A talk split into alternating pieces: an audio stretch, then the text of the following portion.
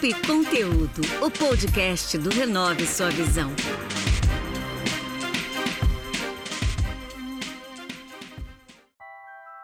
Olá pessoal, eu me chamo Marcos Menezes e esse é mais um episódio do podcast Papo e Conteúdo. Hoje o bate-papo é com a Adria Santos, ela que é a maior medalhista mulher paralímpica brasileira. Lembrando que vocês podem ouvir nosso podcast através das plataformas de streaming, no Instagram, arroba Papo e Conteúdo, pelo canal do YouTube Renove Sua Visão e no site da Rádio Social Plus Brasil. Bem-vinda, Adria. Tudo bem com você? Oi, Marcos. Tudo bem? Muito obrigada pelo convite. Um prazer estar aqui falando com você. Poxa, nós que agradecemos aqui do podcast a sua participação. Bom, vamos falar um pouco aí da sua história para motivar o pessoal. Você ganhou 13 vamos. medalhas, né, em seis Jogos Paralímpicos, sendo quatro de ouro, oito de prata, uma de bronze, e foi apelidada como Filha do Vento. Mas eu imagino que até você chegar a esse patamar, né, houve uma trajetória que imagino não deve ter sido fácil. Eu queria que você contasse para a gente como foi até chegar nessas conquistas. Ah, com certeza. Não, não foram. Teve momentos bem difíceis, né, para chegar onde eu cheguei, a conquistar todos esses resultados. Primeiro, eu vim de uma família do interior de Minas, né, uma família bem simples. A minha mãe era costureira, meu pai era pedreiro. E a minha família acabou se mudando para Belo Horizonte quando eu tinha sete anos.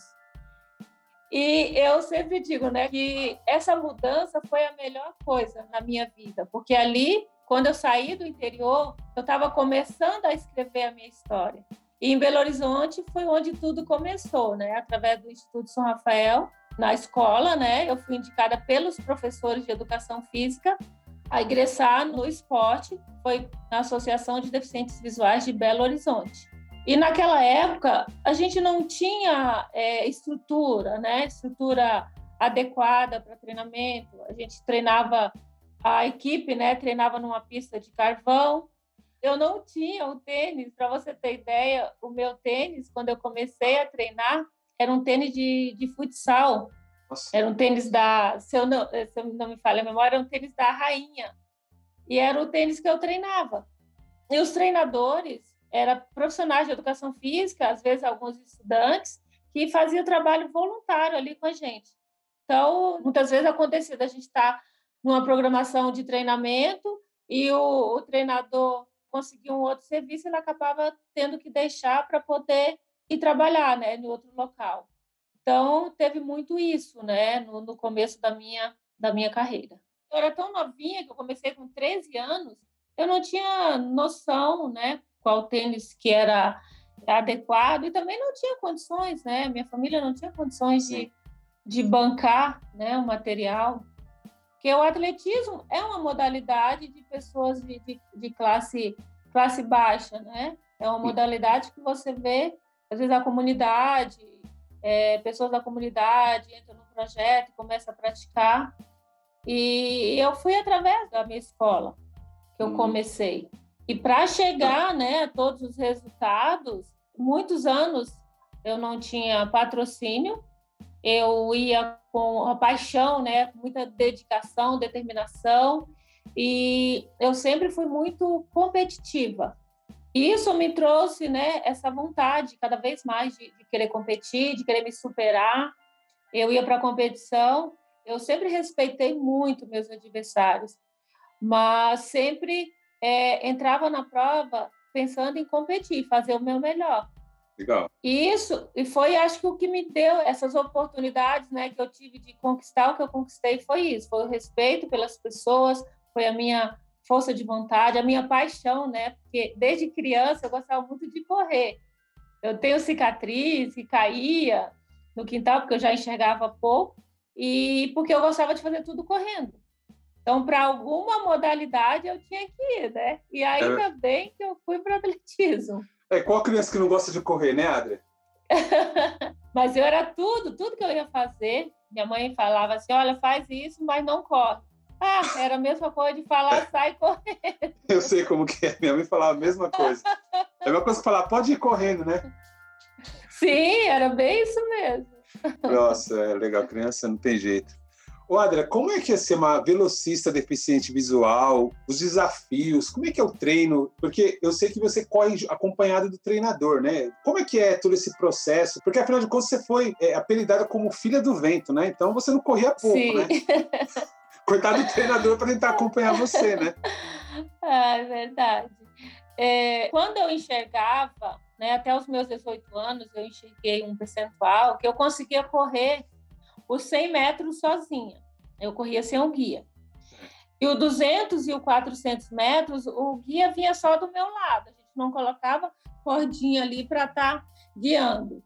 E quando eu perdi a minha visão, eu tive que me adaptar a aprender as coisas sentindo, tocando no treinador, é, o guia ia explicar algum movimento, eu tinha que tocar, hum. tive que me adaptar a correr com a venda, né? Que eu, nossa, eu achava horrível ter que vendar os olhos. Foi bem difícil, assim, quando eu perdi a minha visão, foi um momento difícil, de rejeição mesmo, né? Uhum. E aos poucos eu fui aceitando que eu teria que me readaptar a tudo. E foi o que aconteceu. Fui me adaptando a treinar de outra forma.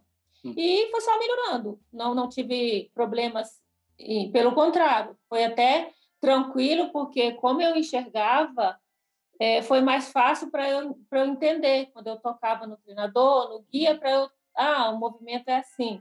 Eu tocava e, e fazia aquele movimento. E fui me adaptando. Ah, legal. Bacana. Você comentou, né, que você ficou deficiente visual total aos 18 anos, né? Que aos 13, né? Sim. Você ainda enxergava. Algum... perdi... Era parcialmente, né? Além da questão Isso. do esporte em si que você comentou, como é que você fez para seguir sua vida fora da, da, do esporte em si, né?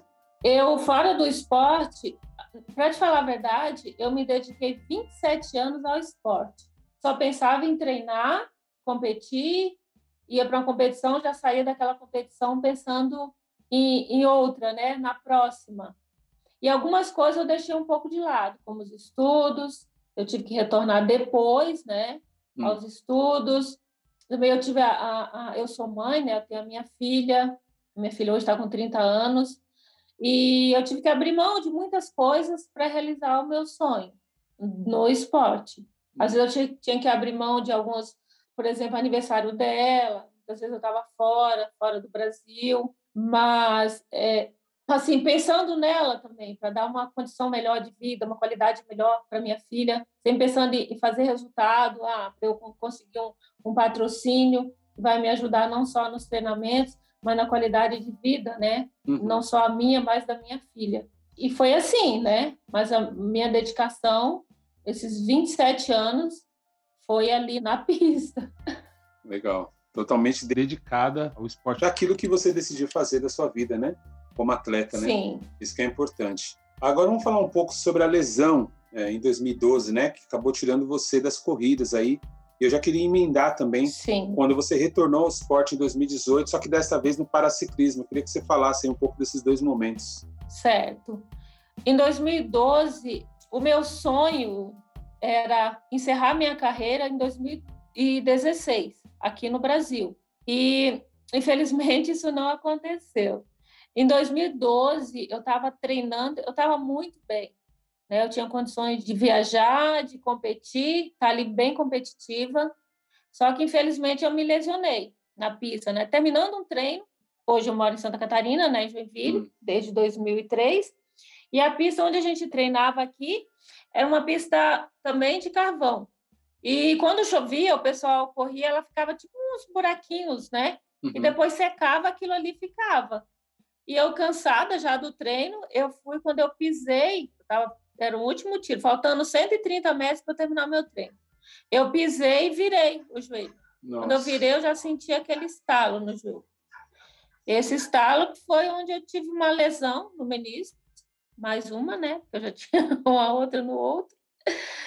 É, lesionei e tive que fazer uma cirurgia.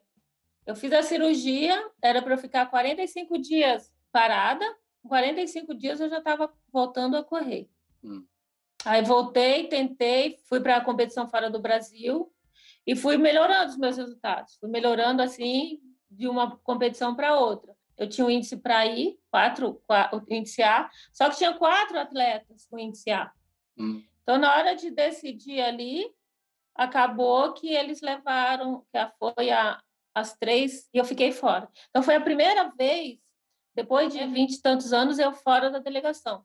E foi um momento bem difícil para mim. Eu não, não, não conseguia aceitar que eu estava fora é. da competição. Porque eu tinha condições, tivesse me dado a oportunidade, eu tinha condições de treinar e fazer uma prova, mas eu ia fazer essa prova bem, eu ia dar o meu melhor dentro daquela prova. Sim.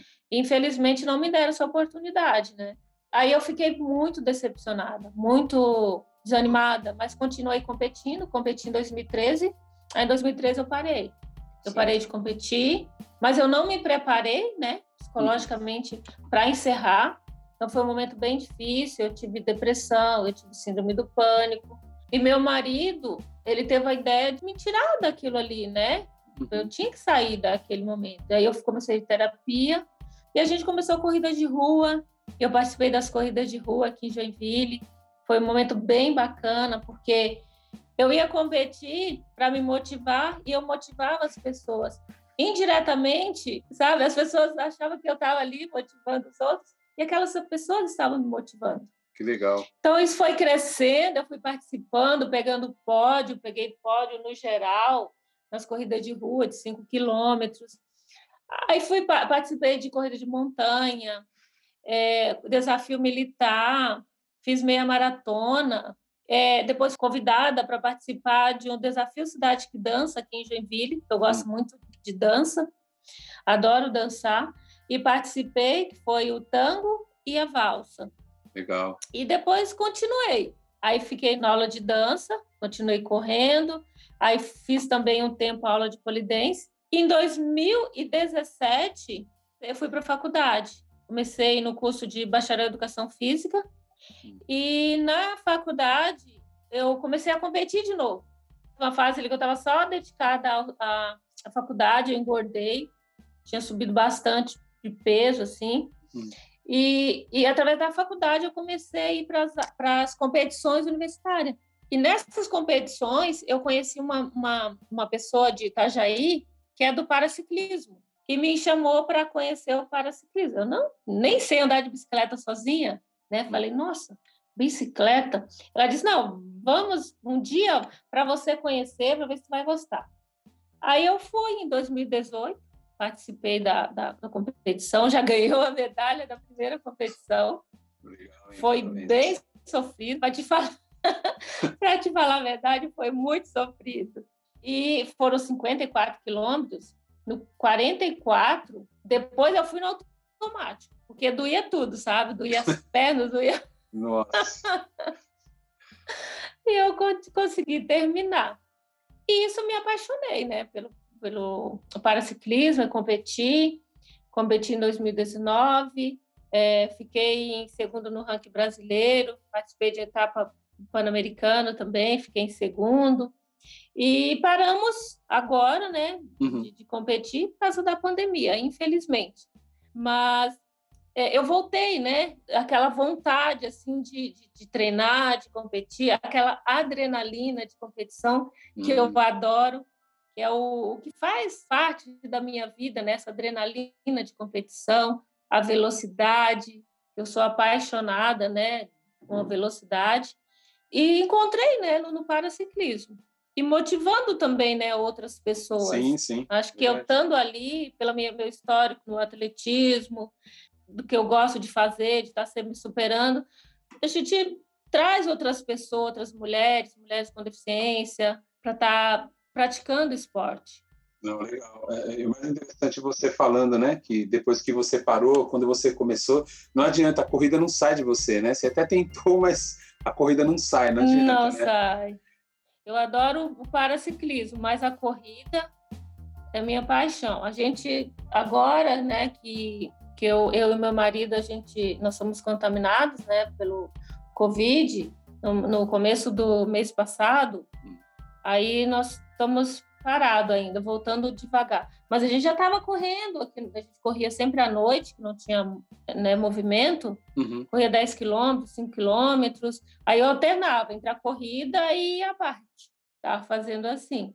Mas vocês estão melhor da Covid, né? Já estão recuperados. Graças a Deus, sim. Ah, foi um susto, foi três semanas complicadas, mas graças a Deus estou bem. O meu marido ficou pior, né? Ele, ele ficou bem mais debilitado, mas graças a Deus já já está bem, já voltou a trabalhar. É, que bom. Isso é o que importa, né? Legal. Eu, eu falo, olha, confesso que eu também Sim. gosto de correr. Não sou um filho do vento, que nem você, corre demais. Esses trotezinhos assim, você falando tanto de corrida que me deu até vontade. Vou até me programar para correr um pouco, porque realmente é, algo, é gostoso a sensação, né? Bom, o seu exemplo, o seu esforço, dedicação, tudo que você falou, mostra através das medalhas que você conquistou, né? Mas agora, queria que você falasse para mim assim, quando você, você falou que você é uma pessoa muito competitiva, né? Quando você perde uma competição ou que Sim. você não atinge a meta que você tinha, o que, que fazia você continuar competindo? Com aquela questão da frustração, puxa, perdi, estava tão preparado e na hora ali de repente não deu certo. Como é que você faz para continuar, fazia no caso, né, para continuar competindo? Ah, eu, eu sempre fui muito dedicada assim, aos meus treinos, né? Mas teve momentos que eu, eu tinha uma meta, né? E às vezes não, não, não conseguia alcançar aquela meta do resultado. Uhum. O que que me fazia, me motivava? Ah, eu não consegui agora, então vou ter que treinar mais um pouco. Então, chegar e conversar com, com o treinador onde eu errei. Nesse ponto aqui, ah, temos que melhorar a saída, temos que melhorar a finalização. A minha preocupação era melhorar a falha né, dentro daquela competição. Então, vamos melhorar nesse ponto. Era sempre assim. Eu me motivava já pensando, ah, na próxima competição eu quero me sair melhor. Sempre foi assim. Isso que me motivava, né? Esse ponto que você falou, Adria, de você verificar o que deu errado, arrumar e voltar para o objetivo, isso é muito bom, até mesmo para quem empreende, né? A pessoa empreendeu numa empresa, não deu Com certo, certeza. vai lá ver o que deu errado, volta, mas não, não, desiste, não para, né? Porque você não conseguiu ganhar medalha de ouro, de prato de bronze, você vai falar, ah, pronto, acabou. Não. Você vai falar, ó, oh, talvez essa passada, não. talvez ali, aqui, vamos ajustar Bom, as suas medalhas mostram que muita, os erros que você teve ajudaram você a ter as conquistas que você conseguiu, né? Isso é claro, Sim, né? Sim, eu nunca competi pensando em fazer resultado o ano todo. Hum. Eu tinha aquela minha meta, né? Ah, certo. eu quero chegar no Mundial, bem, eu quero chegar nas Paralimpíadas. Se você olhar, os melhores resultados meus foram em Paralimpíadas e em campeonatos mundiais, porque eu treinava, eu me focava, ah, eu quero chegar no Mundial, esse resultado. Passou o Mundial, agora eu vou treinar para as Paralimpíadas. Então, era assim Legal. que eu treinava. Então, os meus resultados, eles vinham. Porque quando eu fui, eu morei no Rio de Janeiro sete anos, e foi onde eu bati o recorde mundial nas Paralimpíadas de Sydney e recorde paralímpico eu tive toda a estrutura, né? Também me ajudou muito, porque foi o período da, que eu tive é, é uma estrutura de, de atleta de, de, alto rendimento, né? Certo. Eu treinava lá no Célio de Barros, onde treinava os atletas olímpicos, na época Robson Caetano, o pessoal estava treinando lá. E eu tinha nutricionista, eu tinha os dias já marcados para fazer soltura da musculatura, é, a suplementação, tudo certinho. Eu tinha um dia que era o treinamento só de equilíbrio, porque a gente também não consegue sozinho. Eu tive uma equipe junto comigo, eu não conquistei os meus resultados sozinho. Eu agradeço todas as pessoas que fizeram parte da minha história, treinadores, guias, fisioterapeutas, médicos, e uma equipe imensa, né, nutricionistas, porque eles estavam ali junto comigo, me ajudando, eu me dedicava muito, muito mesmo. E, e eles tinham prazer de me treinar, de estar comigo, porque sabia que eu ia conseguir, que eu ia dar aquele resultado pela minha dedicação. Tinha momentos difíceis, nossa, de chegar assim, meu Deus, o corpo estava acabado. E eu pensava, nossa, meu Deus, falta pouco, eu vou conseguir. E eu estava lá todos os dias treinando. E foi assim que eu consegui o recorde mundial, que olha, é foi um momento incrível. Assim. Passava um filme na minha mente quando eu conquistei a medalha de ouro, o recorde mundial, o recorde paralímpico. Eu recebendo a medalha, aquele filme passando, sabe, de tudo, todos os sim, treinamentos. Sim, sim, momentos... Deixa, deixa, deixa, eu aproveitar. Deixa eu aproveitar, o Adri. A gente está acabando aqui nosso nosso bate-papo, mas é, é, é, o tipo da pergunta que eu não posso deixar passar não Sim. sei se tem como você descrever a questão da emoção de você estar num outro país, né? Sim. Ouvindo o hino nacional, sabendo que você ganhou uma medalha de ouro, e aí, como você falou, do filme, né? E falar, meu, tô aqui é. 10 anos, 20 anos fazendo isso aqui, Sim. enfim, consegui a, a, tão preciosa medalha de ouro, seja numa Paralimpíada, seja no Mundial. Tem como descrever isso, essa sensação, essa emoção? Olha, é, é até difícil, para te falar a verdade, mas até me emociona aqui de lembrar, eu falando contigo e, e lembrando. É um momento assim que aquele momento que você para para pensar, nossa, como valeu a pena, né? Eu estou aqui e a responsabilidade também. Você está lá, está representando o seu país, representando as pessoas com deficiência, as mulheres cegas. Então uhum. era uma responsabilidade muito grande. E quando eu conquistei a medalha de ouro, subi no pódio, vi o hino, eu não conseguia segurar as lágrimas, assim, de realização, sabe? Aquele momento sim, que você sim. sente, nossa, eu consegui, né? Eu, eu tô aqui, o hino tá tocando, o hino do meu país. É. Eu, eu fiz, eu, né? Eu consegui ouvir o hino, mas eu fiz isso acontecer. Sim. É incrível, sabe? É indescritível mesmo. Falar emoção.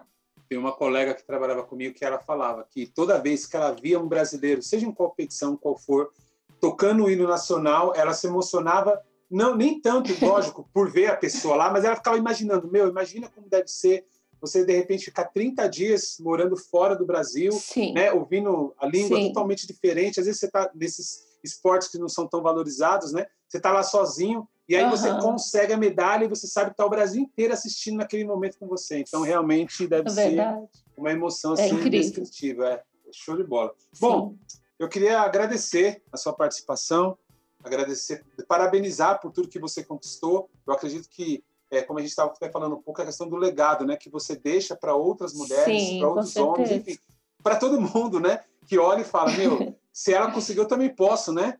Mas, é, obviamente, que não foi fácil. Há uma dedicação, você falou. Houve claro. um esforço, são 27 anos, né? Dedicação, muito esforço, muito treino, muito esforço. Você falou, teve treinos aí que você saiu, só voltou a andar engatinhando que você não aguentava de dor. Mas faz parte, né? Quem quer conquistar, chegar no topo, tem certeza. que chegar. E aí eu queria que você deixasse uma frase ou uma palavra é, que você leva para a vida, ou que você lembrava, ou uma música, enfim, durante todos esses momentos difíceis que você teve na vida, eu queria que você falasse aqui para gente. Obrigado, muito obrigado pelas palavras ficou muito difícil esse reconhecimento, né? E eu sempre digo para as pessoas assim que limite é um lugar que não existe para aquele que acredita em si mesmo. Então, se você acredita em você, não deixe que as pessoas coloquem limites na sua vida. E é assim que eu vivo. Não deixe que coloque limite na minha vida. É isso aí. Não se limite, né? Sim. Muito bom. Mais uma vez, obrigado mesmo aí pela, pela entrevista eu acredito que vai encorajar e vai fazer muita gente pensar que às vezes aquela dorzinha que a pessoa está evitando, né, para tomar uma decisão para aquilo que ela quer, vai valer a pena lá no final. Ela vai ouvir, né, entre aspas, assim, vai ouvir o hino nacional dela também é, no, no, momento dela, vai e aí ela vai fazer como você a sensação que você teve quando chegar naquela hora, naquele no pódio, ela vai falar assim, puxa, valeu toda a pena, todo esse tempo que eu estou me esforçando para aquilo que eu quero, né? Mais uma vez, obrigado mesmo. Obrigada a você. Continue em frente. E vamos continuar acompanhando, já que agora você, assim que espero que vai acabar com esse vírus que atrapalha a vida de todo mundo, poder continuar torcendo por você, só que agora no paraciclismo, né? Já que você não vai correr mais, mas tá lá, né? Você tá lá correndo de uma certa forma, né? Sim, obrigado. Legal. Vamos nos cuidar, né, pessoal? Sim, sim, vamos cuidar.